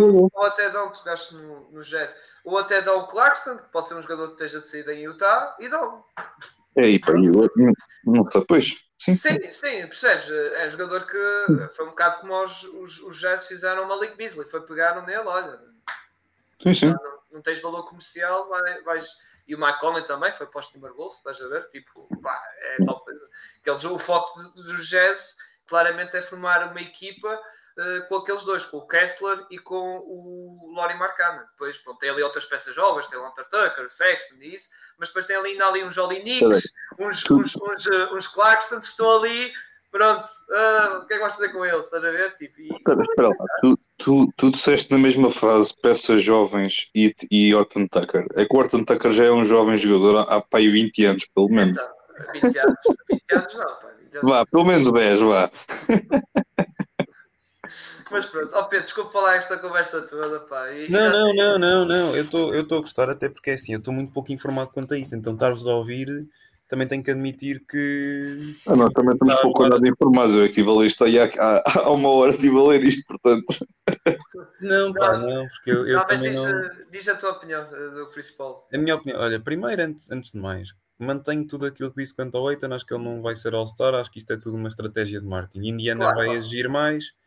E acho que, sinceramente, pronto, eu, eu até, sei lá, eu acho que Indiana não vai ter aquele sentimento de vingança porque também precisa do jogador. Eu acho que poderia ser uma peça fulcral. Mas, mas isto, isto é também se, se se quiserem livrar do Miles Turner e do Power Forward, que eu agora não me lembro o nome. O Tice. Exatamente, Daniel Tice, que jogou nos Boston Celtics. E coitados, coitados do, do Chance. E. Opa! Lá. Eu acho que não, por acaso, acho que não. Não, ele Era dá melhor- do que nada, também é verdade. Banco, Gonçalo, Agora- o que eles precisam no banco, olha, até dá um bocado de jeito, se calhar contra o Jokic. Ali a dar aquele pau fora da Suzo, ele não, não Agora se eu deixa acho- ficar. Eu acho que a nível de mercado para o Chris Paul foi aquilo que o Cyril disse. Eu acho que num buyout vai haver muitas equipas interessadas, vai ter se calhar um papel diferente, vai haver eh, muitas outras coisas que, que, que também tem que se ter em conta o contexto. Agora, eu acho que eu acho que muito sinceramente eu não percebi muito bem a tática de quer dizer, eu percebo a tática dos Suns se livrarem do Chris Paul se o objetivo final for mesmo o James Harden. Mas fora isso, não estou a ver. Isto é, isto é de acordo com aquilo que tem vindo a ser eh, veiculado no- na comunicação social e nas redes sociais, que o Harden está entre os Sixers e os Rockets, mas que também está a ponderar uma, uma possível oferta dos Phoenix Suns, caso ela apareça para se juntar ao Harden e ao Booker, ao Durant e ao Booker. A minha questão, e eu sei que estás a fazer essa cara, Gonçalo, é se calhar aí onde eu estou a tentar chegar, que é, Ai, se tivesse aqui o Pinto. Será que, será que o Durant e o Harden, depois da situação toda de Brooklyn, vão querer voltar a juntar-se? E aí, Sim. O problema, o, problema, o problema não foi entre os dois. O problema sabemos quem foi. foi o- Não, calma, calma, calma. Foi, calma. mas foi, o Kyrie também já veio dizer que o problema não foi ele.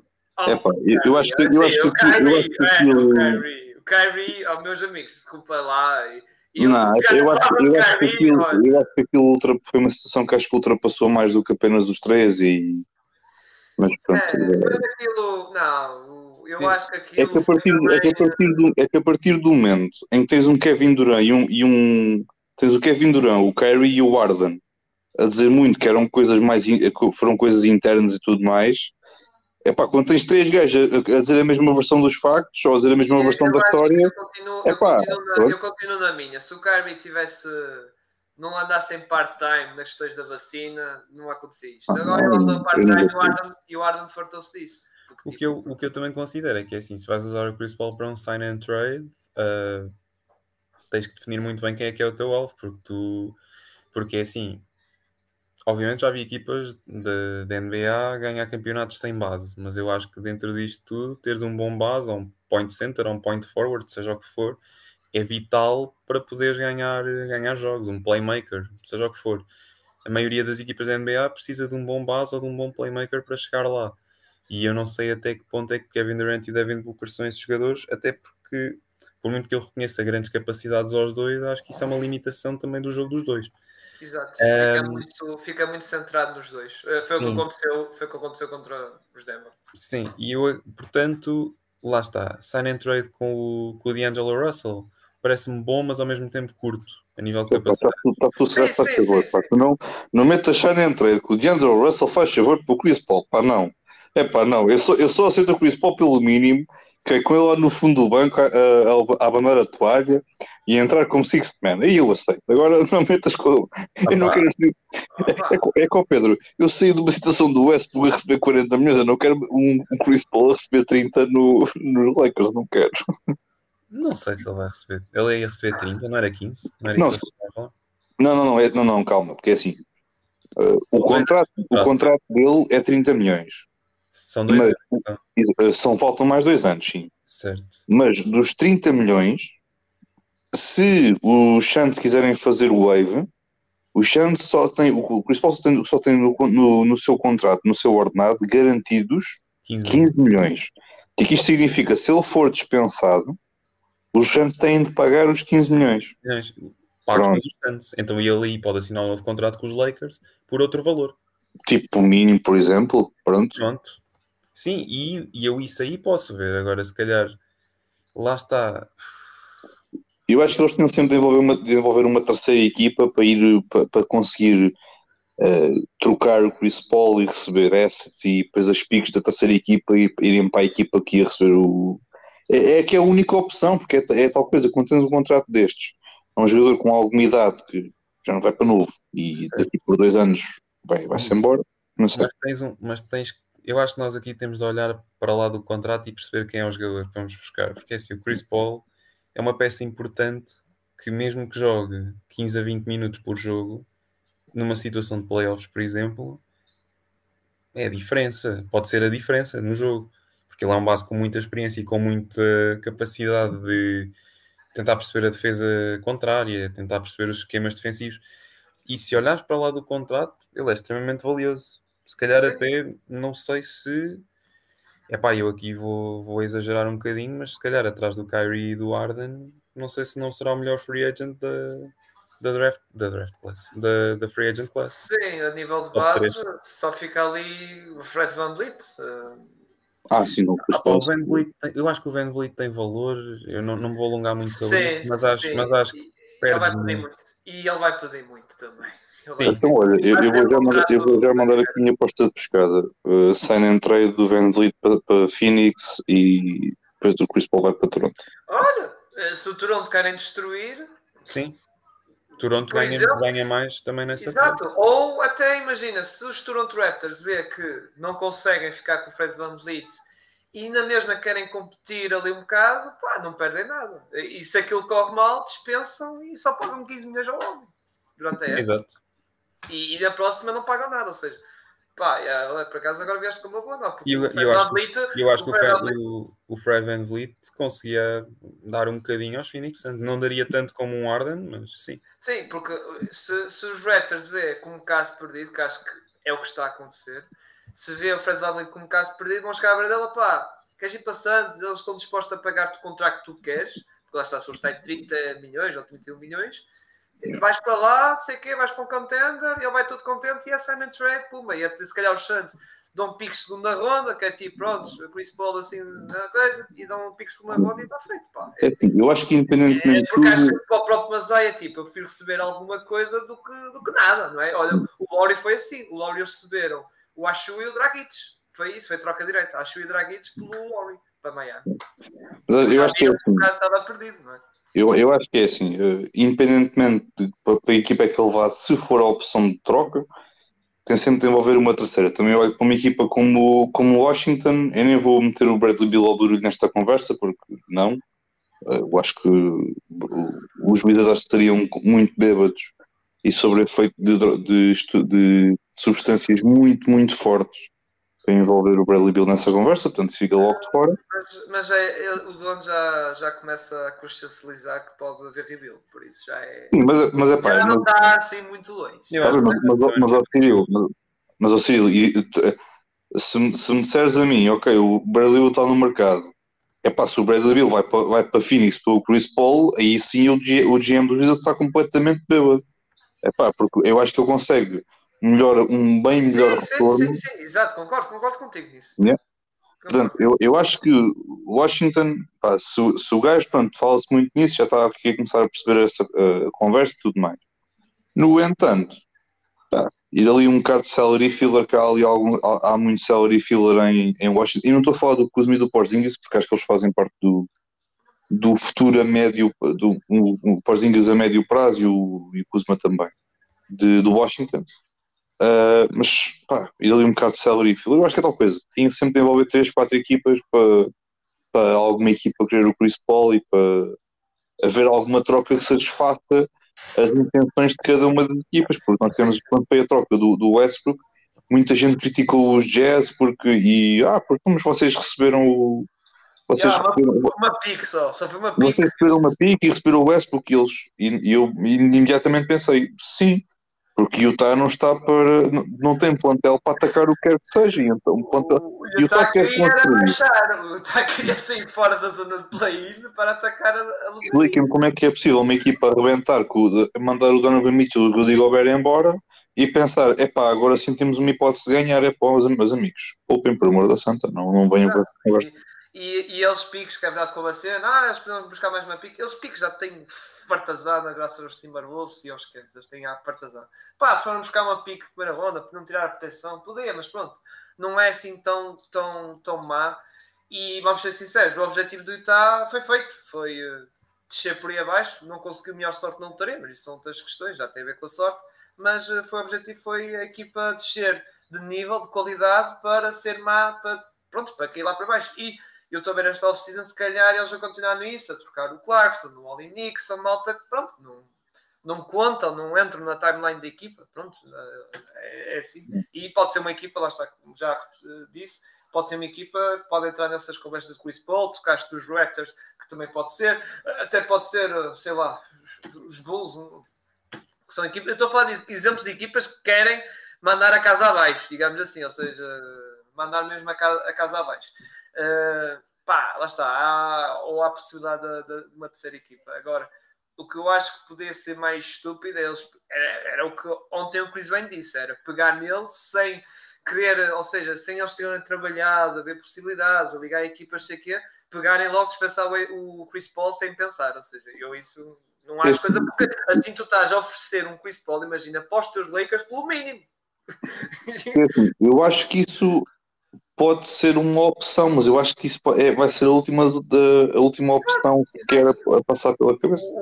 Agora, se eles fizerem, que é uh, dispensar e de alguma maneira tentar ver se ele fica pelo mínimo, uh, ficar no chance, é pá, isso então, ok. Agora, dispensar por dispensar, que é o primeiro que pensava que era isso, então oh, os Lakers é que agradecem. Vão buscá-lo pelo contrato mínimo, porque ele já vai ser pago 15 ou 16 milhões dá um contrato mínimo veterano que seja 3 milhões, está feito. E ele joga com o LeBron e tudo, não é? E os Lakers já não terão tanta pressão, digamos assim, de arranjar um belo acordo pelo DeAngelo Russell, estás a ver? Já, já tem um base, digamos assim, nem que seja um base a vir do banco, por exemplo. Pá, já tens ali o teu, o, o teu base. A ganhar o mínimo. Um uhum. Chris Paul. Mas, mas eu não sei ele, se não é, ele não é o Chris Paul dos anos antigos, é verdade. Mas um Chris Paul a ganhar o mínimo é para um luxo, digamos assim. Eu digo que é um bocado luxo. Eu não, eu, não sei, eu não sei se ele aceitava o mínimo, sou sincero. O Chris eu Paul? Ser, eu, eu, eu, acho, ele... eu percebo o que é que queres dizer, porque o Chris Paul normalmente nisso não é poupado a nível de contrato, mas eu acho que ele está a chegar numa fase da carreira em que percebes? Já eu tipo vou, Carmelo, eu... estás a ver? Tipo Carmelo, Carmelo também é um eu vou, eu, vou, eu vou dizer isto. Eh, eu não acho que ele ainda esteja no ponto Carmel, porque acho que ele ainda consegue ser um jogador útil para. Não, estou a dizer o Carmel na visão do contrato, ou seja, o Carmel sim, sim, sim, sim, e ok, vou ganhar o mínimo, estás a ver? Uh, eu acho que ele é jogador ainda para receber à volta de 10 milhões. Uh, acho que ele poderia aceitar uma mid-level à volta de 6, 6, 6,5 por ano, sim. por exemplo. Um contrato de 2 anos a receber 15 milhões, por exemplo.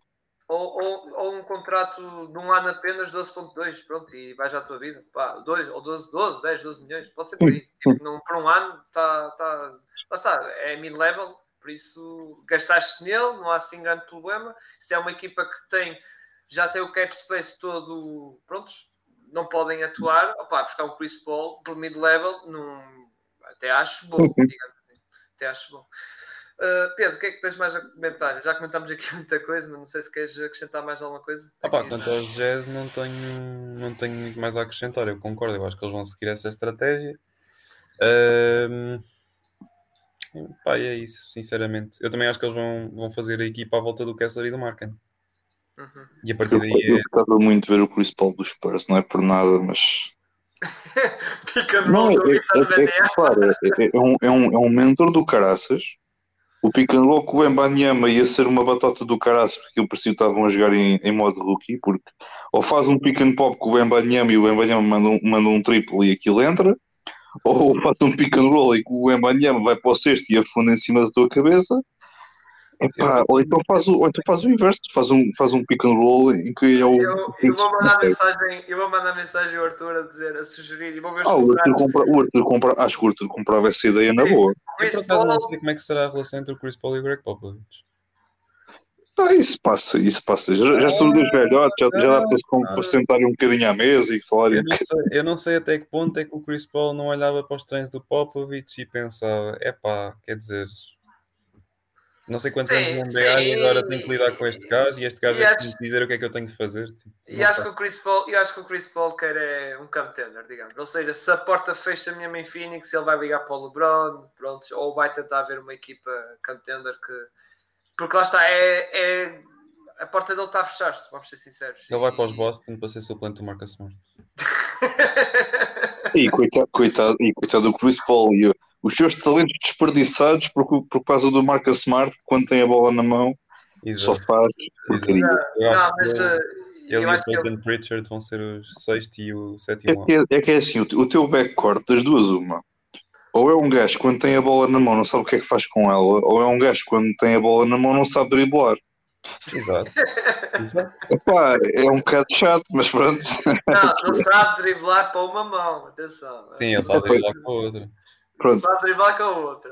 Eu, eu, acho, que- eu acho que o Jalen quando era puto, ensinaram-lhe a jogar a, a driblar da seguinte forma: ataram o braço às costas Às costas, claro.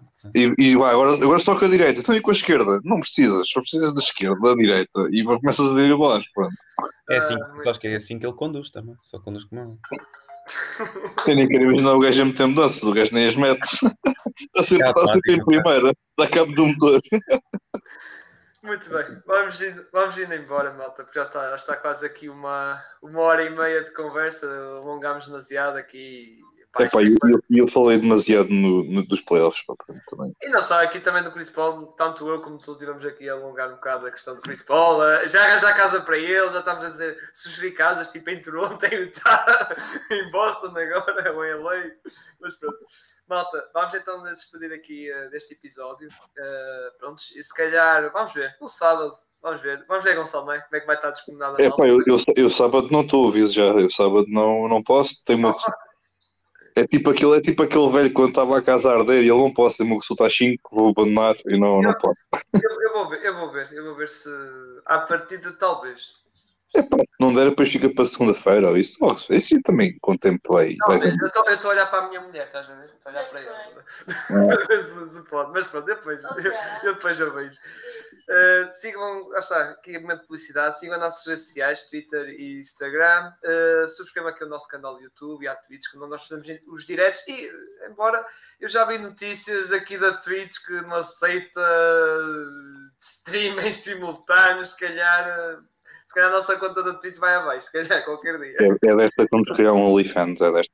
Para substituir o Twitch. Vamos para, vamos para a Kik, ou, ou, ou temos aí na Twitter também, fazemos direto no Twitter também. O que, é que, que, que, é que, o- que é que tu disseste o quê? A Kik é uma plataforma se- se- que está a substituir Brasileira, a acho eu. Twitch. É Que brasileira. está- que está a substituir a Twitch, exato. Porque a Twitch está a queimar cada vez mais os utilizadores, queima a questão, a questão, a questão das percentagens das O Gonçalo, o. Gonçalo percebeu Kikas, por isso é que ele ficou ali. Não, eu, bocado- eu, eu, eu, eu nem sei o que é que eu percebi. Tipo, pensei, que, que é isso, mano? É o Kik, é, é Twitch, pronto. Não, eu, aquilo que é que eu, é- genuinamente, eu, eu nunca ouvi falar, nunca, não, não sabia, desconhecia. Essa- eu por acaso eu vi a notícia que aí depois da sobre a questão lá está de, da Twitch começar a proibir não só os partners, os partners são aqueles parceiros que até recebem mais um bocado, ah, não são os parceiros como nós, qualquer fulano, ah, não pode transmitir a, a- a- um stream, um direct, um live, não pode transmitir em simultâneo na, Mas mas, no podemos também transmitir na- no YouTube e depois também na Kikas, também não, não me oponho. Sim, ou no Twitter. Acho que consigo fazer no Twitter também. Pá, tu, tu Arda não consegue ter sucesso no, no, numa Kikas desta vida, porque é que a gente também não consegue ter sucesso a transmitir um podcast, É, não é? Exato, mas deixa-me acabar aqui. Força, força. Nas plataformas de áudio, eh, sigam lá está Spotify, Google Podcast, Apple Podcast e Anchor e também sigam os nossos parceiros eh, mais NBA, como diz o nome, é conteúdo sobre NBA, resultados, notícias, rumores, highlights, tudo e por aí alguma tudo e mais alguma coisa está na página do Facebook, sigam eh, essa página de, a falar da NBA e sobre basquetebol nacional temos uma página do Instagram Basquetebol Notícias que também lá está a publicar uma coisa, notícias, rumores, transferências, highlights tudo e mais alguma coisa, lá está, estão aqui uh, nestas, duas, nestas duas páginas, tanto Basketball Nacional como NBA, e são dois parceiros que também nos contribuem muito uh, por causa da questão da divulgação dos nossos episódios. Grande abraço a todos, Gonçalo, uh, não vou depender no sábado, mas vai na terça, se calhar na terça, se houver jogo 5, acho que é o próximo, o jogo 5 acho que é de segunda para terça, por isso se calhar Vamos, vamos ver. Souber, atenção, souber. Não, vai haver certeza. Vai haver certeza. Vai haver certeza. Esquece, esquece. Vai haver certeza. Eu, tô, eu às vezes confundo, porque lá está, como nós fazemos fizemos também da Liga Betclick, às vezes estou com aquela cabeça a pensar, estás vendo o jogo 5, por exemplo, se o Sporting ganha os dois eh, jogos, ou o Benfica ganha os dois jogos em Alvalade, não, no Pavilhão João Rocha, fica 3-1 acaba, estás a ver? E às vezes fica assim, pronto, é tal coisa. Tenho, é o chip, não muda. Mas pronto. Uh, grande abraço a todos, Pedro. Uh, ah, já me esquecer. Pedro, uh, faz aí o plug do, do, do Tripladas. Já me esquecer disso. Não faz mal. Eu vou, vou fazer agora podcast conjunto do jogo 2 e jogo 3. Provavelmente amanhã antes do jogo 4. Faço a antevisão, faço tudo e vai sair amanhã, que é mais fácil porque eu estou mesmo sem tempo. Praticamente. Muito bem. Sigam, lá está aqui o, o Tripladas também, que faz estes, uh, estes podcasts, melhores que os nossos, mais curtos e melhores que os nossos. Não tem, não tem jabardice, zero jabardice e zero conversas off-topic sobre kicks e kikas e tweets e essas coisas todas. Não, mas eu, eu acho que uma boa conversa sobre kikas é sempre importante ter, em qualquer eu podcast. eu também acho que sim. E só por causa dessa vamos ter um minuto dedicado a kikas no próximo podcast. Concordo, já, então vou ouvir. Pronto. Olha, se calhar vai ser com o outro episódio, uh, se for uh, das finais, jogo 4, vai ter o outro Gonçalo se calhar. O Pedro sabe quem é que estou a referir. o outro Gonçalo do Tripados.